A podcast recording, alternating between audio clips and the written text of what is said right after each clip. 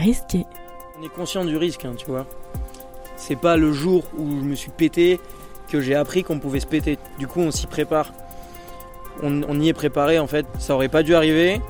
J'espère et je vais tout faire pour que ça n'arrive plus jamais. Mais si ça m'a pas refroidi au point d'arrêter, c'est qu'en fait, je le sais. quoi. Je le sais que tu peux te péter. Quoi. Épisode 2. À l'assaut du ciel. J'étais au téléphone avec mon meilleur pote pendant le saut, en haut-parleur. Et lui, finalement, du coup, il m'a, j'ai pété mon téléphone et tout sur l'impact. Le dernier truc qu'il a entendu, c'est un cri, tu vois. Et euh, mais en fait, il a pas eu si peur, tu vois, parce que en fait, on le sait qu'il peut y avoir des, des trucs comme ça, quoi. Risqué. Un podcast documentaire écrit, réalisé et raconté par Camille Olive. Alors la mission du jour, c'est de faire trois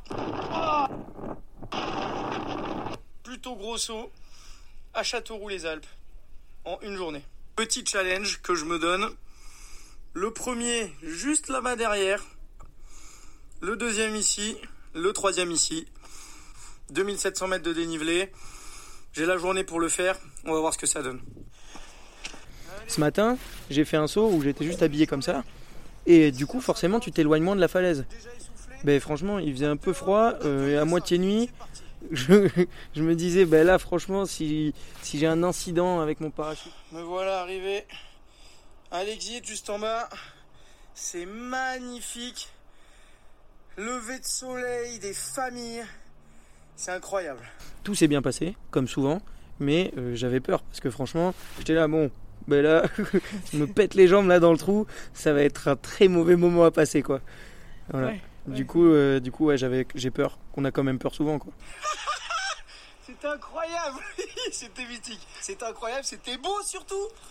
Ah Regardez ça là Magnifique Incroyable Allez, c'est parti. Il est 9h du mat.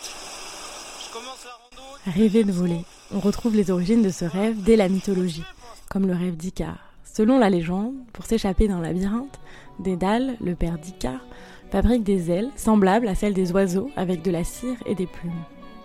Dédale interdit à son fils de s'approcher trop près du soleil, mais Icare, grisé par le vol, oublie l'interdit et prend trop d'altitude. Trop près du soleil, ses ailes finissent par fondre et il meurt précipité en mer. Voler, donc, c'est jouer avec les éléments, défier la gravité, braver les airs. Ok, il est midi. Euh, dernière rando, dernier saut. La petite surprise là, c'est qu'il n'y a pas de chemin. Voilà, je suis sur un chemin pendant deux minutes et ensuite euh, c'est de la bartage jusqu'en haut. Je commence à être un peu fatigué, mais ça va. Quand je vous dis qu'il n'y a pas de chemin, c'est que je dois rentrer là-dedans quoi. Et j'arrive de là-dedans. Super. Ah. Au moins, la vue est belle. Et là, je vous cache pas, je suis en train de mettre, de remettre mon existence en question. Bien mal aux jambes. Yes. L'exit, juste là. Ah. J'y suis presque. J'y suis presque. Voilà. L'exit juste là. Et la vue. Ce soir, je suis arrivé pour le dernier saut. À la fin de ma rando, pouah, j'étais éclaté. Vraiment, j'étais flingué et je devais quand même sauter en wingsuit. Du coup, bah ouais, j'avais peur. Mais c'est pas pour autant que je me défile et que je laisse cette peur prendre. Mais ouais, j'ai peur.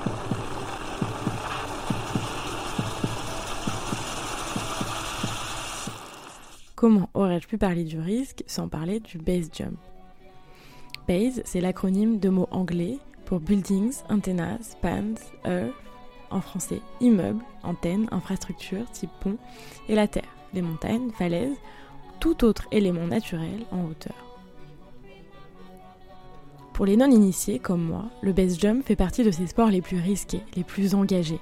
En un mot, le base jump c'est simple. Il suffit de sauter dans le vide en atteignant une vitesse de près de 200 km par heure avant d'ouvrir un parachute à quelques dizaines de mètres du sol.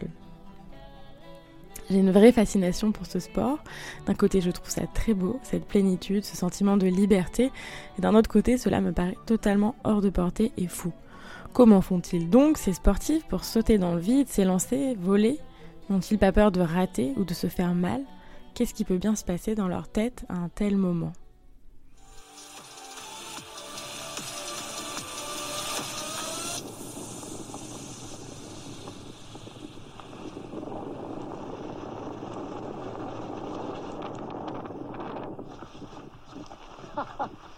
Nice.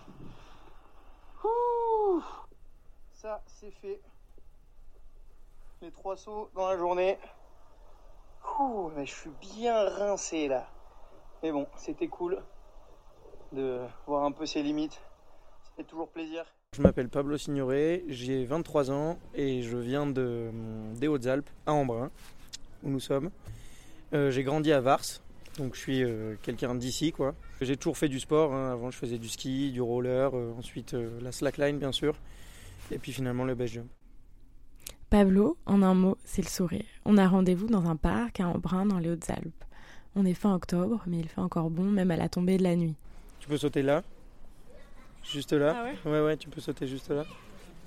Salut, ça va? Ça va Pablo? Ça va, ça va. Salut. Bonjour. Ouais, tu peux vraiment. Ben, par exemple, la falaise là-bas, là, Ouais. ben, c'est moi qui l'ai ouverte.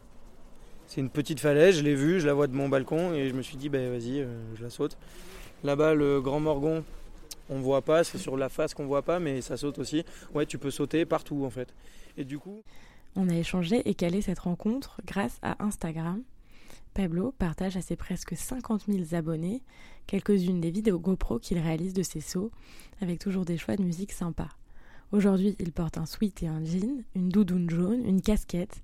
Il est blond, cheveux longs, attaché, et ce fameux sourire. Nous avons grandi dans le même coin, mais nous ne nous sommes jamais rencontrés. Je suis même un peu impressionnée par cette rencontre. Nous sommes donc en fin d'après-midi. Il est fatigué car il a fait trois sauts aujourd'hui. moi, c'est un sujet qui me.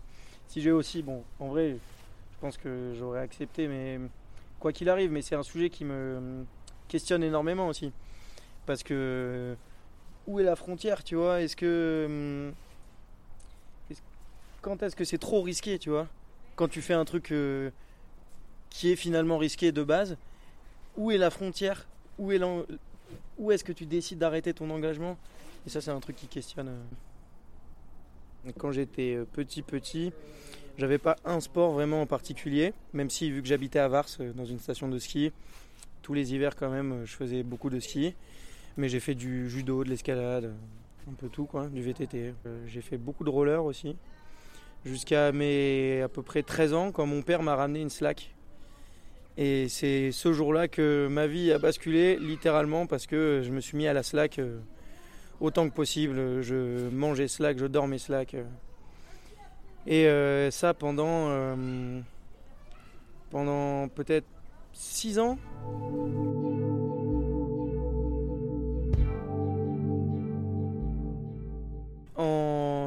Si vous vous demandez ce qu'est la slack, encore un mot en anglais, me direz-vous. Une slack, tout simplement, c'est une sangle qui s'accroche à deux extrémités sur laquelle il faut marcher en équilibre. Et il y a plein de spécificités dans la discipline. La highline, c'est parce qu'elle est placée très haut au-dessus du vide, plusieurs centaines de mètres. La jump line, parce qu'on y fait des sauts acrobatiques. La long line concerne, elle, les traversées de distances de plus en plus longues, parfois dont la longueur dépasse 30 à 50 mètres. Ou encore la waterline, placée au-dessus de l'eau, de la mer, d'un lac ou d'un bassin. Et moins extrême, on peut simplement tendre une slackline à deux arbres dans un parc à quelques centimètres du sol. J'ai deux records du monde de distance. Euh, le dernier en 2017, où j'ai traversé 1662 mètres, une highline de 1662 mètres à 340 mètres de haut, avec euh, notre équipe SDD Slackline. Et quatre fois le record du monde de traverse de longueur les yeux bandés, traverser les yeux bandés. Ça, ça a été ma spécialité pendant un bon moment. Euh, j'ai hum, battu le record du monde pour la première fois, je sais plus en quelle année, en 2010, peut-être même 2016, je crois, hein, de 110 mètres ou 120 mètres, un truc comme ça. Et je l'ai poussé jusqu'à 680 mètres. Voilà. Et il est maintenant détenu par Alexander Schultz. Euh, et maintenant, il a traversé 1700 mètres. Moi, maintenant, je suis plus du tout dans le game de la slack, quoi, au niveau. Mais euh, quand j'y étais, euh, il y avait quand même, on peut dire, je pense, beaucoup de gens, beaucoup de concurrence euh, pour les traversées lambda, entre guillemets, les yeux ouverts. Quoi. Mais les yeux bandés, pas beaucoup. C'est pas un truc qui plaît non plus à tout le monde. Donc bon, quatre records du monde, mais on n'était pas non plus 70 à se, à se tirer la bourre. Quoi. Le challenge en plus, au début, tu vois, le fait de se dire, bon, bah il y a cette ligne, j'ai déjà traversé 40 fois euh, les yeux ouverts, bah vas-y, j'essaie de fermer les yeux, de me bander les yeux. Et, euh, et puis ensuite, au début, juste l'idée, l'idée du challenge. Et ensuite, vraiment, le fait que ça te met dans un flow que tu de moins en moins hum, dans lequel tu arrives de moins en moins à entrer les yeux ouverts, plus tu pratiques. Tandis que les yeux bandés, c'est ouf, tu le mets et puis euh, dans les, dans les 5 minutes, tu es dans le voyage astral. Pour le coup, en highline, il n'y a pas vraiment de risque com- comparé au base jump, mais du coup, tu compenses avec ça en te mettant dans des, états mentaux extrêmes en fait. Même si finalement, euh, tu risques pas grand chose. Ouais, tu ressens tout en fait. Le vent, euh, ton corps, euh, la sangle, euh, euh, la pression, le, la, enfin ouais, non, tout en fait. C'est mythique, c'est mythique. Mais bon, le base, euh, c'est quand même cool aussi. Et tu pourrais faire du. euh, sauter d'une falaise des yeux bandés? Ben, j'y ai pensé en vrai, même si c'est pas spécialement un projet que j'ai, mais en vrai, c'est un peu con. C'est un peu. Parce que vraiment, il y a ce truc en base où c'est risqué en fait. Tu vois, en slack, euh, tu peux débrancher ton cerveau. En base, non. Et du coup, euh, enfin, j'y j'y vois moins le, j'y vois moins l'intérêt.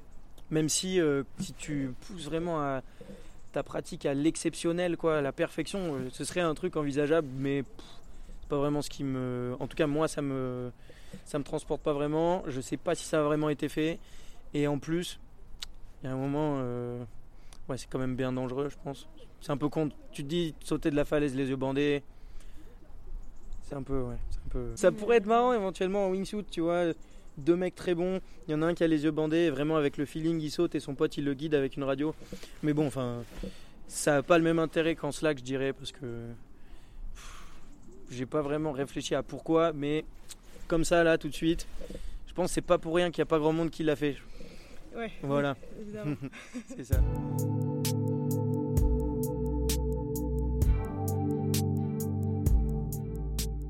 Et, hum, et ensuite, je me suis mis au base jump euh, avec mon meilleur ami Anthony Newton.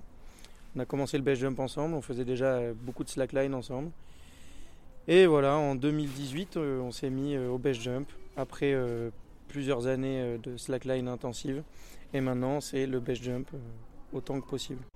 Bon, voilà, on est avec Anto. On se chie dessus. On va tous les deux faire euh, un nouveau truc. Oh pétard. On va tout miser sur la chance. On souhaitez-nous bonne chance. 2, 1, gainer.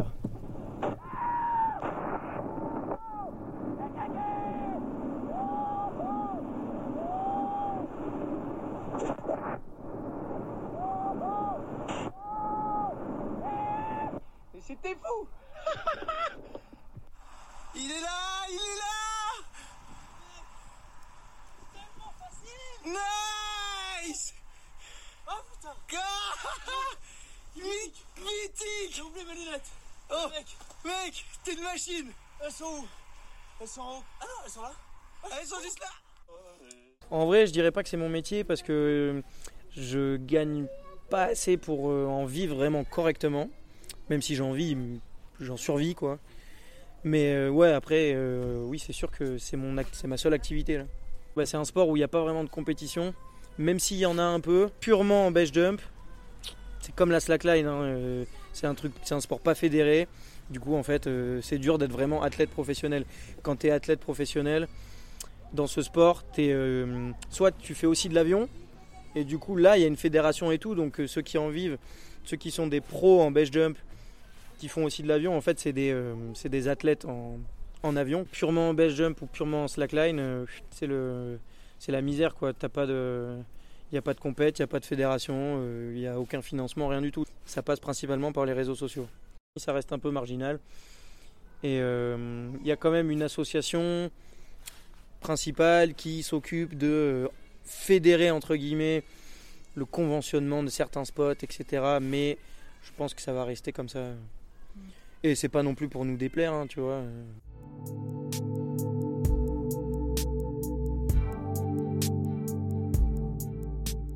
J'ai fait du parachute. Je continue à en faire. Euh, je fais un peu de parapente. Il faudrait éventuellement que j'en fasse plus, mais je fais quand même du parapente un peu. Je fais de la soufflerie aussi. C'est un tube en verre euh, vertical qui balance du vent. Et du coup, c'est un simulateur de chute libre. Et on fait aussi de la soufflerie en wingsuit. Donc la wingsuit, c'est une combinaison ailée. Et euh, c'est dans un tube aussi en verre. Enfin, c'est pas vraiment un tube, c'est plutôt euh, un rectangle. Incliné à 45 degrés. Avec des matelas qui balancent du vent aussi. Et du coup, tu peux voler sur place avec ta wingsuit. Donc tu t'entraînes. C'est un entraînement constant. On commence, on fait de l'avion. Mais en fait, si on a envie d'apprendre à voler, de, de progresser euh, constamment, il faut retourner faire de l'avion. Il faut faire de la soufflerie. Et, voilà. Et sauter en base aussi euh, en parallèle. Le, le base jump, vraiment, c'est comment tu le pratiques qui fait le risque mais tu peux le pratiquer d'une façon où si tu es patient, et c'est ça qui est compliqué finalement, mais si tu es patient, tu peux apprendre quasiment en partant du base jump. Donc, c'est pas forcément ce que, ce que je conseille. Si tu as envie de voler, vraiment faire de la wingsuit, c'est pas suffisant. Il faut faire de l'avion, de la soufflerie, etc. Mais euh, certaines pratiques du base jump peuvent vraiment euh, s'apprendre par le base jump petit à petit en fait. Voilà, faut juste être patient et pas brûler d'étapes. Et euh, quand on se sent bien, ben, quand même se freiner pour progresser vraiment doucement. Quoi. Voilà. Mais on peut s'entraîner en base jump. C'est une grosse prise de risque, mais si on fait les choses bien, qu'on est préparé et qu'on brûle pas d'étapes, et en fait, le, vraiment le truc le plus risqué, c'est, c'est que le base, c'est facile. Vraiment, je dis ça, et c'est vrai, et c'est pour ça qu'il y a plein de morts et tout aussi, parce que c'est vraiment assez facile. Et du coup, ce qui est dur, c'est de se restreindre quand tout ce qu'on fait, ça marche. Et ça marche bien parce que c'est facile. Bien sûr qu'il y a des trucs, techniquement, c'est difficile, voilà. Mais en règle générale, si on fait les trucs lambda, euh, c'est assez facile. Et du coup, c'est ça qui est dur. euh, de, de se restreindre. Je vais pas nier le risque, mais c'est vraiment la pratique que tu en fais qui, euh, qui, définit, euh, qui définit le risque. Et du coup, au début, en fait, si tu pratiques de telle façon et que tu te restreins et que tu vas vraiment progressivement, ce qui est très très dur à faire, mais parce qu'on a, on a un ego qui grandit quand, euh, quand on fait du base jump tout de suite, on se croit trop fort parce que c'est trop facile et qu'on saute des falaises et qu'on survit. Mais si vraiment on se met des barrières et qu'on va doucement, qu'on se restreint, on peut euh, limiter vraiment le risque. Pendant longtemps, enfin longtemps, ça fait que 4 ans que je fais du base, hein, mais j'ai beaucoup fait de glisseur bas. Principalement parce que j'avais pas énormément d'expérience d'avion et du coup en vol. Et du coup c'est un peu compliqué de, s'épanouir vraiment en, sur les falaises hautes dans le vol euh, quand on n'a pas trop d'expérience d'avion même si c'est possible. Euh, et aussi par contrainte géographique parce que par exemple ces trois dernières années j'ai fait euh, euh, trois ans d'études à Aix-en-Provence et en fait là-bas il n'y a que des petites falaises du coup, ben, j'ai sauté là où ce que je pouvais sauter. Quoi. Et là, cette année, je refais une année euh, juste pour faire que du base. Et du coup, là, je fais plus de wingsuit. Je fais que de la wingsuit presque. Voilà. Si tu maîtrises le glisseur bas, donc les, les techniques de saut bas, et le glisseur haut, les techniques de saut où il y a du vol qui entre en jeu, tu peux sauter partout en fait. Voilà. Et du coup, moi, ce que je préfère, je sais pas, forcément la wingsuit c'est génial, tu vois, tu voles, c'est le rêve de tout le monde, blablabla. Mais j'ai aussi, euh, je me suis énormément épanoui dans le glisseur bas, donc dans les sauts bas, et c'est aussi, euh, aussi hyper, euh, hyper intéressant. J'ai pas, je dirais qu'en ce moment, bien sûr, c'est la wingsuit, mais en même temps, euh, c'est aussi parce que je me force à faire que ça pour le faire correctement. Mais euh, j'étais pas plus malheureux quand je faisais du, quand je sautais des falaises plus basses. En glisseur bas, ça te permet de d'avoir une plus grande diversité de, de falaises en fait que tu sautes. Parce que tout- toutes les petites falaises que tu vois, tu peux les sauter. Du coup, en une journée, tu peux faire cinq falaises différentes qui font des hauteurs un peu différentes. Il y a une variété euh, incroyable.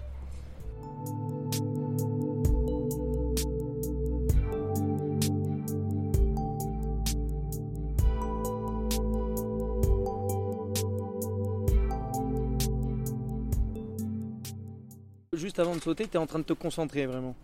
Donc suivant les contextes, tu es plus en train de rigoler, tu le prends plus ou moins à la légère, etc. Parce que, parce que si tu fais un truc pas extrême, etc. Bon, on est là avec le famous Instagrammeur Niklas, Antigravity. Maël, Joseph.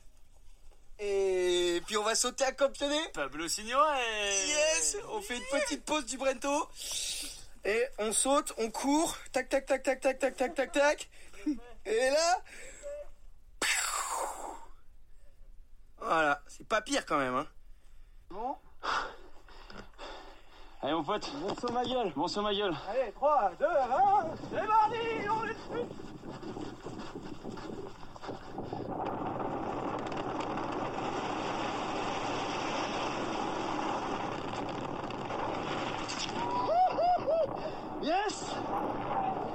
En règle générale, quoi qu'il arrive, quoi que tu fasses, les secondes qui précèdent le saut, tu es full focus. Et tu visualises en fait ce que tu vas faire. J'essaie de pas décider en l'air. Avant de sauter, je dis bon, ben, même si je vais à peine tourner à gauche et ensuite revenir à droite, ben, je me dis bon, je visualise ça. Et euh, si je fais un saut euh, donc en glisseur bas, si je fais une figure, ben, je vais visualiser ma figure. Euh, et euh, je vais préparer des plans A et B, euh, et C éventuellement pour savoir où je vais atterrir. Suivant la configuration du spot. Donc avant c'est préparer, visualiser quoi. Et ensuite pendant le saut, bah, tu es dedans quoi. Et euh, ce qui est génial, c'est quand tu arrives à être justement euh, sans aller trop loin dans le dans la détente, sans dépasser le stade où du coup tu es complètement en train de, de délirer et du coup de te sentir invincible un peu. Euh, être conscient pendant l'action ça c'est kiffant. Et du coup, tu es conscient pendant l'action. Bam, tu as quitté la falaise et si c'est un saut bas ou haut, tu essaies de d'être le plus présent possible quoi, le plus conscient et puis voilà.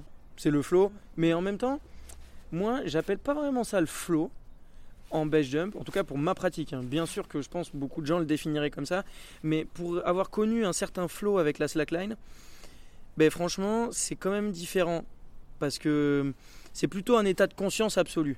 Voilà. C'est ce que je définissais en slack justement. Quand je faisais de la slack les yeux bandés, là j'étais vraiment dans un flow quoi. Après, quand je marchais des grandes distances les yeux ouverts, oui, bien sûr qu'il y a un flow, mais c'était, euh, je le définissais comme ça, un état de conscience absolu. C'est un flow, enfin c'est aussi un synonyme pour le flow quoi, mais en gros c'est t'es vraiment, t'es dans une situation euh, extrême au niveau du ressenti en highline ou extrême pour de vrai avec le base jump, mais t'es es allumé euh, à 100%. quoi. Si je l'explique comme ça, c'est vraiment grâce à la slack. Tu vois? C'est-à-dire qu'on est arrivé dans le base, quand je dis on, c'est euh, Anthony, euh, mon meilleur pote et moi. On est arrivé dans le base, donc certes, on n'avait pas énormément d'expérience en avion et tout, mais quand même mentalement, on avait déjà fait un grand chemin grâce à la highline, tu vois. Et du coup, ce truc de c'est pas juste sauter d'une falaise. Je pense y a aussi des années et des années de maîtrise de son cerveau pendant en marchant des highlines.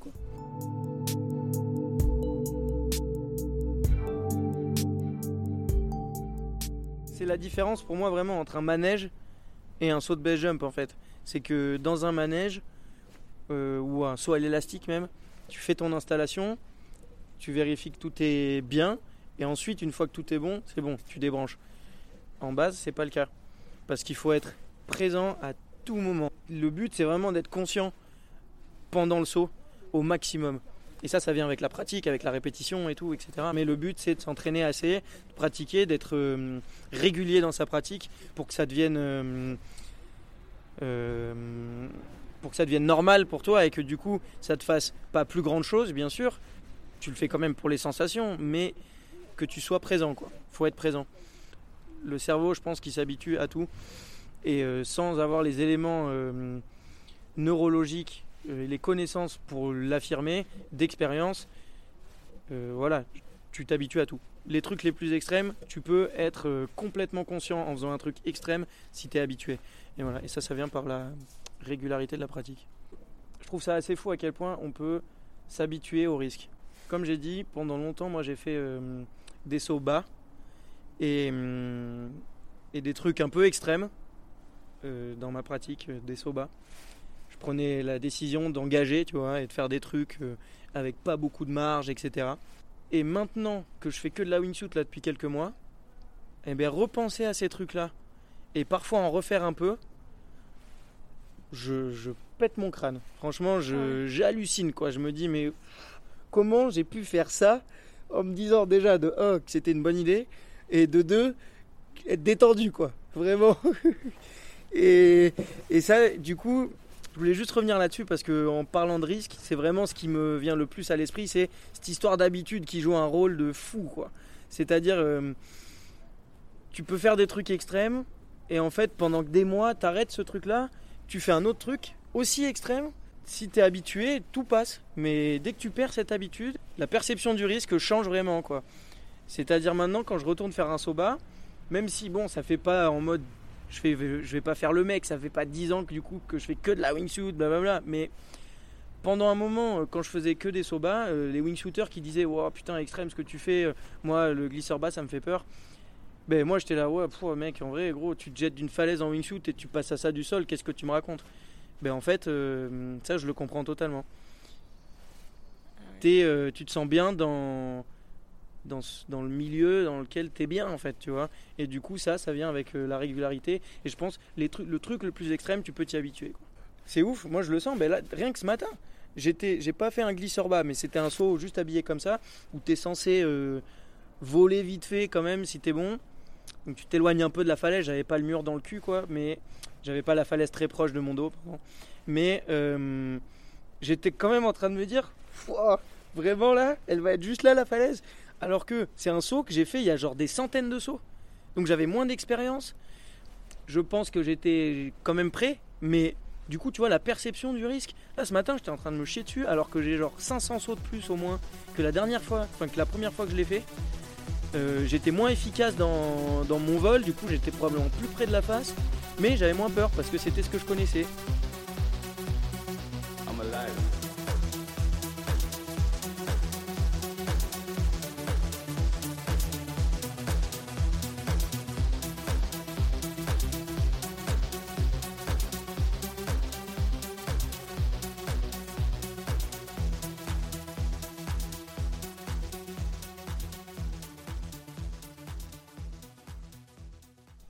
Voici dans la Bourne. Nous sommes au parking de la Bourne et on va essayer d'installer un pendulaire aujourd'hui. On va avec Pablito sous la pluie dans le brouillard et on va voir si on peut installer le pendulaire qu'ils ont installé à l'époque avec Igor. On a fait un saut pendulaire dans le Vercors. Malheur, mais ça en vrai, c'est un des trucs les plus. Peut-être un des trucs les plus risqués que j'ai fait. Mais en même Ah temps, ouais quand ça se passe bien, et tout le monde me dit, de l'extérieur, me dit, mais non, mais que ça passe, tu vois. Enfin, ça a pas l'air extrême. Parce qu'en fait, vraiment, on a tout fait pour que ça se passe nickel. Les conditions sont pas optimales, mais on est eu chaud. Ils du coup. Et là dedans, on a une corde. Voilà. Et là dedans, on a Pablo. Allez, c'est parti. cherche euh, les ancrages du pendule, mais on voit pas grand chose. Du coup, c'est un peu compliqué de se repérer, mais bon, on lâche rien. Voilà. On attend que ça se dégage. Oui, vous avez mis euh, trois jours à. Mais ouais, ouais, totalement. À réfléchir, à installer, à tester. Euh, on était en contact perpétuel avec le mec qui l'avait déjà fait en 2016. Et on, a, on s'est rajouté de la marge comparé à lui, tu vois. Mais vraiment, le feeling d'y aller en premier et le feeling d'être sur cette branche-là et de voir le talus, parce qu'il y avait vraiment pas de vertical. hein. Et du coup, au début. Et du coup, tu as vraiment l'impression que tu vas te jeter euh, et te. Bon, on a passé la ligne. Euh, J'ai fait l'ancrage de ce côté. Faut qu'on mette la tension. Et ensuite, on pourra commencer à penser au saut pendulaire.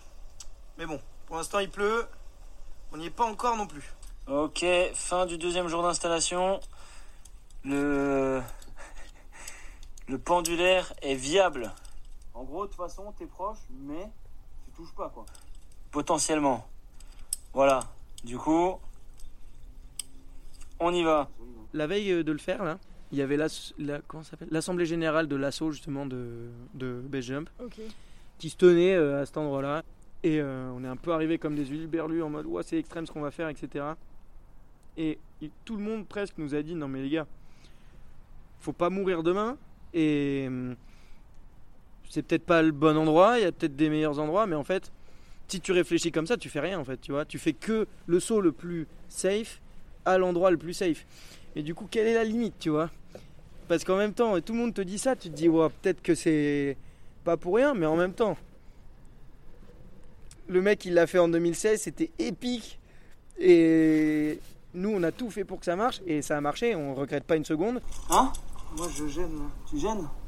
Mais je sais pas, mais en tout cas là mec je vais pas pouvoir tenir longtemps. Ça va quand même faire bizarre si ça casse.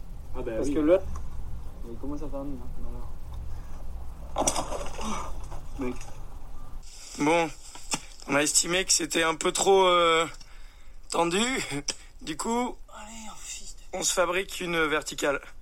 Anthony fabrique une verticale. Regardez ce bel homme. Ah putain, bon ok. Exit sur cette magnifique branche, juste là.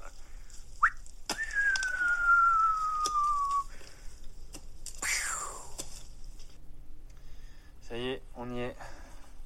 Pablo, il a mis le base. C'est parti. Tu sais que, en théorie, ça passe, tu vois.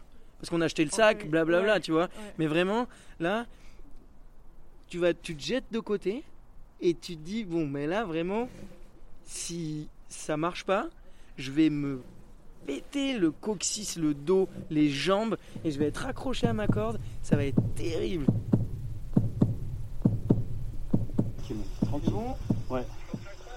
Attention. Allez. Allez, 3, 2, 1, bisous. Je t'aime.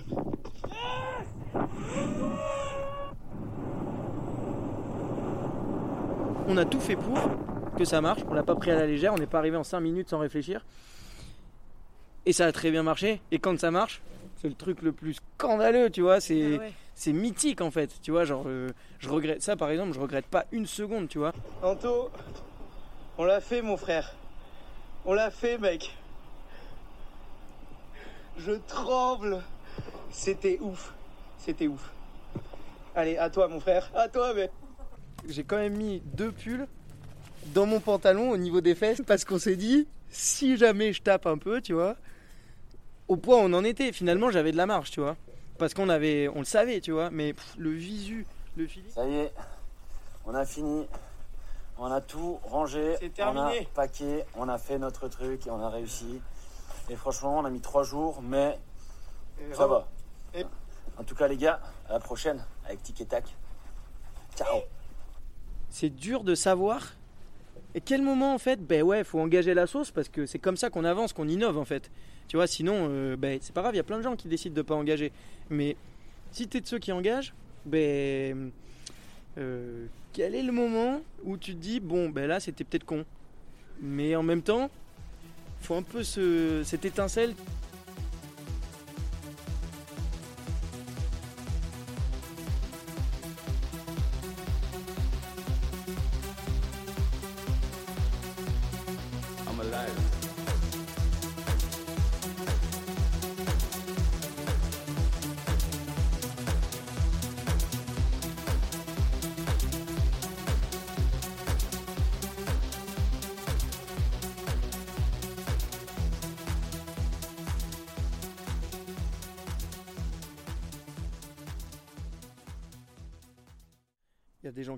tout le temps, tu vois, dans le base. euh. C'est un truc euh, qui me fait cogiter. euh. Je pense qu'il n'y a, pas- a pas un jour où j'y pense pas. Tu essaies de faire avec et tu décides est-ce que tu es prêt à prendre le risque? En même temps, moi je suis persuadé que ben, on peut mourir tout le temps, tu vois. C'est aussi le- la pratique du base jump te fait conscien- conscientiser la mort, mais en même temps, il y a plein de gens qui vivent en étant euh, entre guillemets inconscient et dans le déni qu'on peut mourir, tu vois. Alors qu'en fait, c'est pas le jour où j'arrête de le base que je deviens immortel non plus. Du coup, il y a ce truc là, mais oui, ça me fait peur et c'est pesant aussi en vrai. Je pense qu'on y réagit tous différemment à ce truc là. Il n'y a pas une personne qui le vit de la même façon, mais en tout cas, moi, et en en parlant avec mon meilleur pote souvent, c'est un truc qui est pesant, mais euh, c'est comme ça. On n'y peut rien. C'est ta passion. Ben ouais, c'est ma passion. Et puis, voilà, hein, de toute façon, on peut se buter n'importe comment, euh, tu vois. euh, c'est tout sauf inconscient. Voilà. Après, peut-être que Ça, c'est un autre truc. euh, c'est vraiment la pratique que t'en fais qui fait que c'est extrême. Et du coup, oui, il y a peut-être des inconscients. Il y a peut-être des moments où tu fais un truc de façon un peu inconsciente. Faire une généralité absolue sur un sport, sur une pratique, en disant que c'est inconscient, c'est pas, c'est pas inconscient, c'est pas vrai.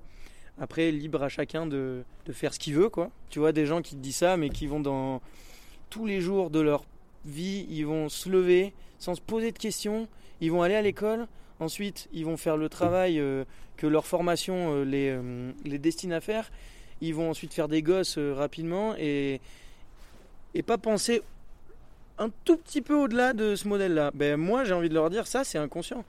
Totalement inconscient parce que t'es pas conscient en fait de, de la spirale dans laquelle t'es en fait. Donc je dis pas du tout que nous les baseux qui vivons dans des camions on est mieux.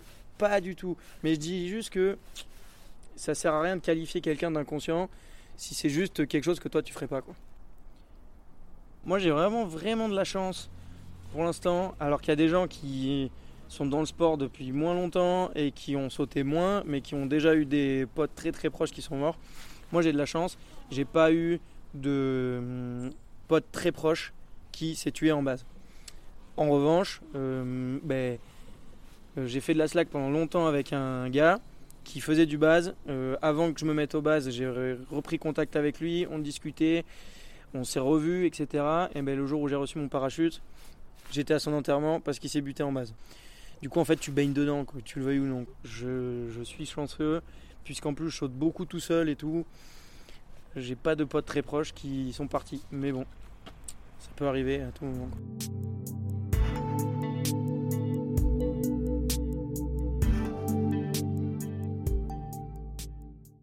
Si, si, j'ai peur. Mais ça va dépendre, en fait. euh, Il y a différents types de peurs. Il y a des peurs où. Ben, faut savoir le lire, ça, sur, sur soi-même, quoi. Mais parfois, t'as peur et t'as trop peur et tu devrais pas le faire. Parce que c'est vraiment de la mauvaise peur. Et cette peur où vraiment t'es en mode, bon, mais j'ai vraiment peur. Et après, il y a l'appréhension. Mais l'appréhension, on l'a presque à chaque saut. Pas à chaque saut, quand t'es très régulier, etc. Ma plus grande peur, c'est de de pas mourir, hein. de t'éclater et de pas mourir.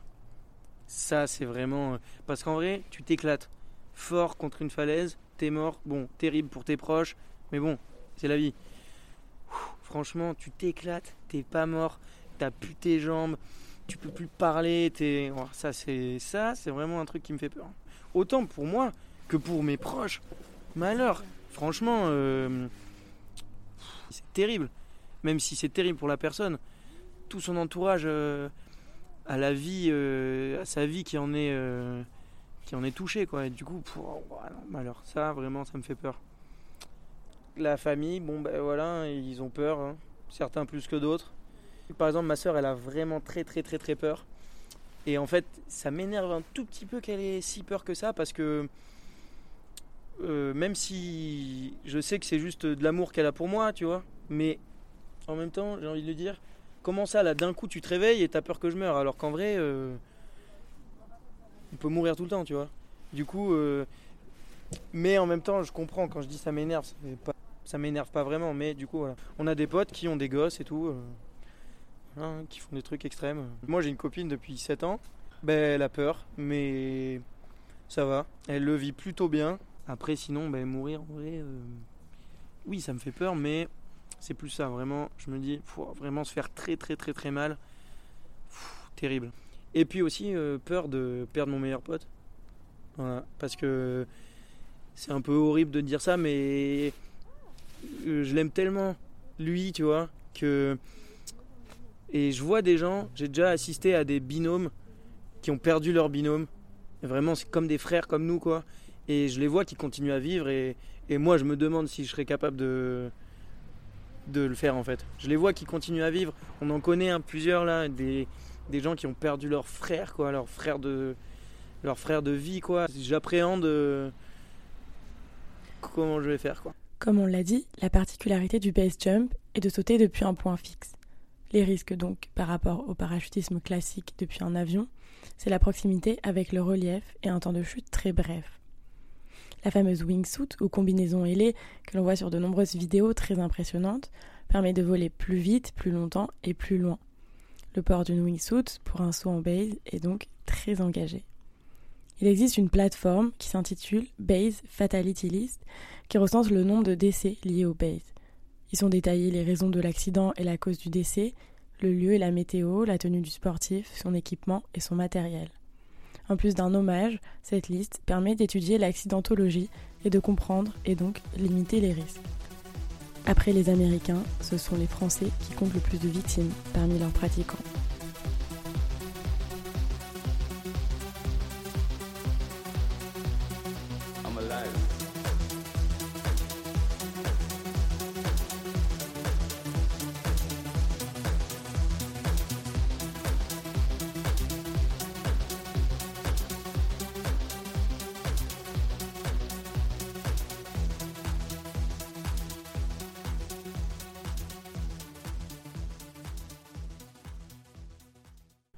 C'est en même temps, ce que tu as envie, c'est d'être le plus détendu possible, mais en même temps, parfois les accidents arrivent quand tu es trop détendu. Moi, je me suis pété le dos en fait il y a six mois là, euh, parce que euh, complètement euh, dans un atterrissage, tu vois, je faisais des trucs extrêmes. J'ai eu une période là où un moment avant que je me fasse mal, où je faisais un peu des trucs extrêmes mais j'ai accordé vraiment énormément d'importance à rester focus et tout. Et du coup, je me suis retrouvé sous mon parachute, je voulais atterrir proche d'amis à moi qui était debout sur un caillou et j'ai complètement débranché, j'étais trop détendu, vraiment, euh, forcément ça m'a un peu... Euh, ça m'a freiné déjà parce que je me suis pété le dos, mais déjà physiquement, du coup ça t'oblige à réfléchir, à remettre en question ta pratique. Euh, nous, on n'est pas des, gros débiles qui réfléchissent pas. Du coup, depuis que je fais de la slack, depuis que je fais du ski, j'ai toujours, toujours mis beaucoup de réflexion dans ma pratique. Et du coup, après cet accident, bah oui, j'ai réfléchi. Mais euh, et au début, j'avais un peu peur, mais là c'est bon, j'ai repris la confiance. Et du coup, j'ai repris vraiment à 100% 5 mois après quoi. Même si j'ai fait quelques sauts euh, pendant le mois entre le 4 et le 5. Voilà, 5 mois après et, et du coup aussi quand même ça m'a pas du tout laissé indemne hein, parce qu'on avait prévu un voyage euh, aux États-Unis là et dans le désert de Moab dans l'Utah. Et en gros là-bas, il y a plein de falaises qui sont basses et plein de rochers partout pour atterrir. Et du coup, je me sentais pas d'y aller euh, directement après mon accident.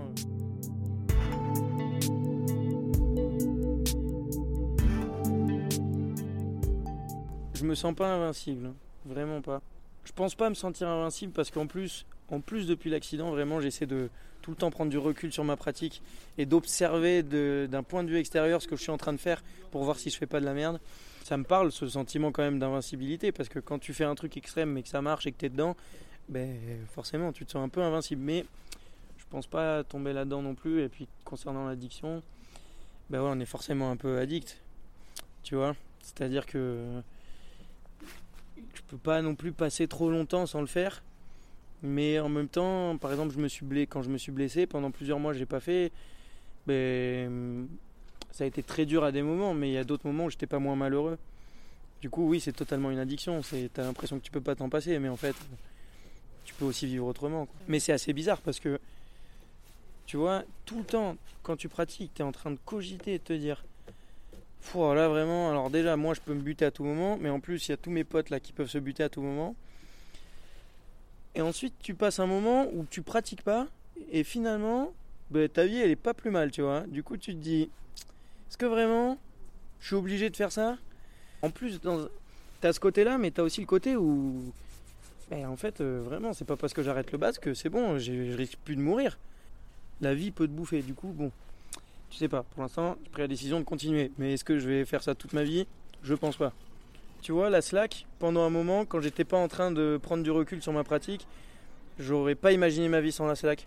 Et en fait, maintenant, euh, la slack, euh, ben, c'est cool.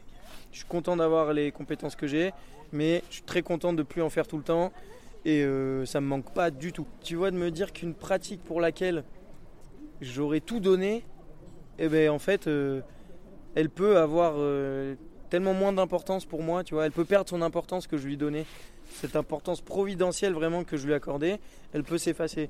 Du coup, en fait, je suis pas dupe. Déjà là, avec toutes les questions que je me pose et tout, franchement, je sais que dans 10 ans, je ferai pas du, je ferai plus de bas, je pense. Ou alors peut-être mais je trouve que c'est pas c'est pas idéal de pratiquer le base euh, de temps en temps, tu vois. Du coup, ben, je pense qu'un jour j'arrêterai.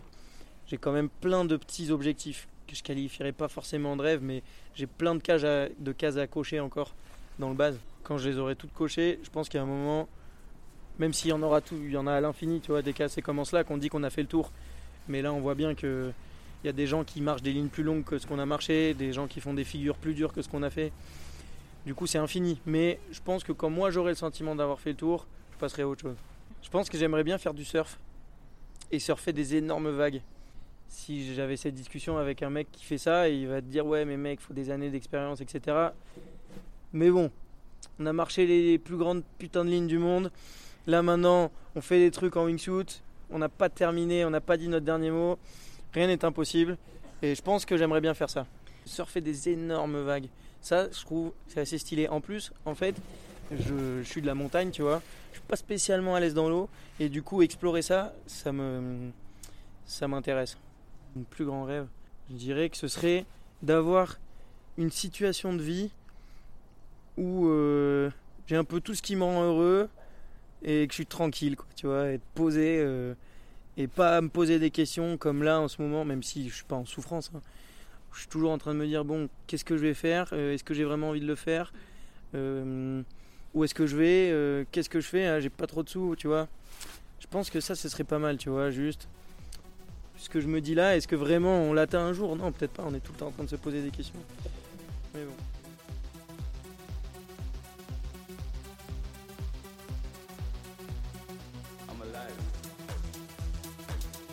Voilà, c'est la fin de ce deuxième épisode de Risqué. J'en profite bien sûr pour remercier celles et ceux qui m'apportent une aide et un soutien précieux dans la construction de ce podcast. Vous vous reconnaîtrez et sachez que vous êtes merveilleux. Merci mille fois à Pablo pour son temps et sa gentillesse. L'ensemble des extraits sonores in situ que vous avez entendus appartiennent à Pablo Signoret et proviennent de vidéos de sa chaîne YouTube et de sa page Instagram. Merci à lui de m'avoir autorisé à les utiliser. Enfin et surtout, merci à vous de m'avoir écouté. Je serai très heureuse de lire vos retours, commentaires ou interrogations. Vous pouvez me transmettre via Instagram mail ou sur Apple Podcast. Les infos sont dans la description. Si l'épisode vous a plu, n'hésitez pas à le partager et à en parler autour de vous. Les commentaires et messages que vous m'avez envoyés pour le premier épisode m'ont fait très chaud au cœur. Alors merci encore et à très bientôt pour un nouvel épisode. T'es un une star en plus. Ben non. du tout. Comment tu m'as tu m'as trouvé du coup sur Insta ben, ça fait un moment que je te suis sur euh, Insta. Trop bien. Ben ça fait plaisir. J'espère que j'ai été clair. Hein. Ouais, Parfois, euh. Parfois je m'embrouille parce qu'en même temps j'ai pas non plus. euh, c'est pas très clair pour moi non plus, tu vois. On se voit la prochaine fois, bisous